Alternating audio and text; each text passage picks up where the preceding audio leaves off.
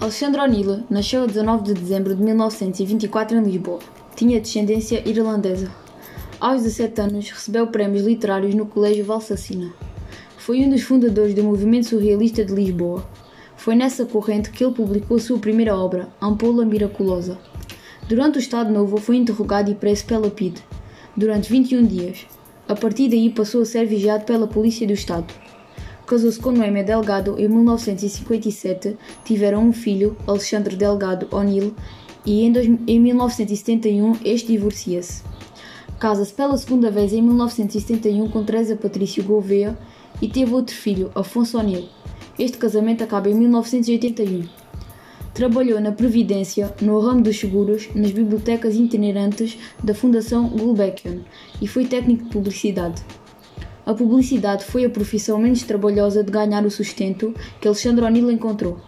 Criou algumas frases publicitárias como um provérbio a amar e mar, a ir e voltar. A publicidade deu-lhe um conforto económico de que necessitava. O seu currículo consta em diversas colaborações, como os jornais, as revistas e televisão. Morreu em 21 de agosto de 1986. Alguns poemas dele são Um Adeus Português, O Amor é o Amor. E temos poesias também como Tempo de Fantasmas, Abandono Vigiado, Entre a Cortina e a Vidraça e por fim 19 poemas.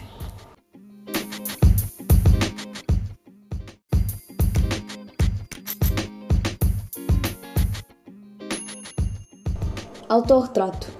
O'Neill, Alexandre, moreno português, cabelo asa de corvo da angústia da cara narigueiro que sobrepuja através a ferida desdenhosa e não cicatrizada.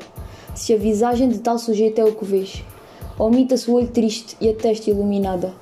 O retrato moral também tem os seus quês. Aqui uma pequena frase censurada.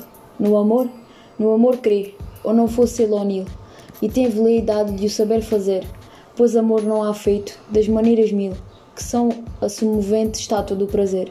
Mas sofre de ternura, bebe demais e ri-se, do do que neste soneto sempre si mesmo disse.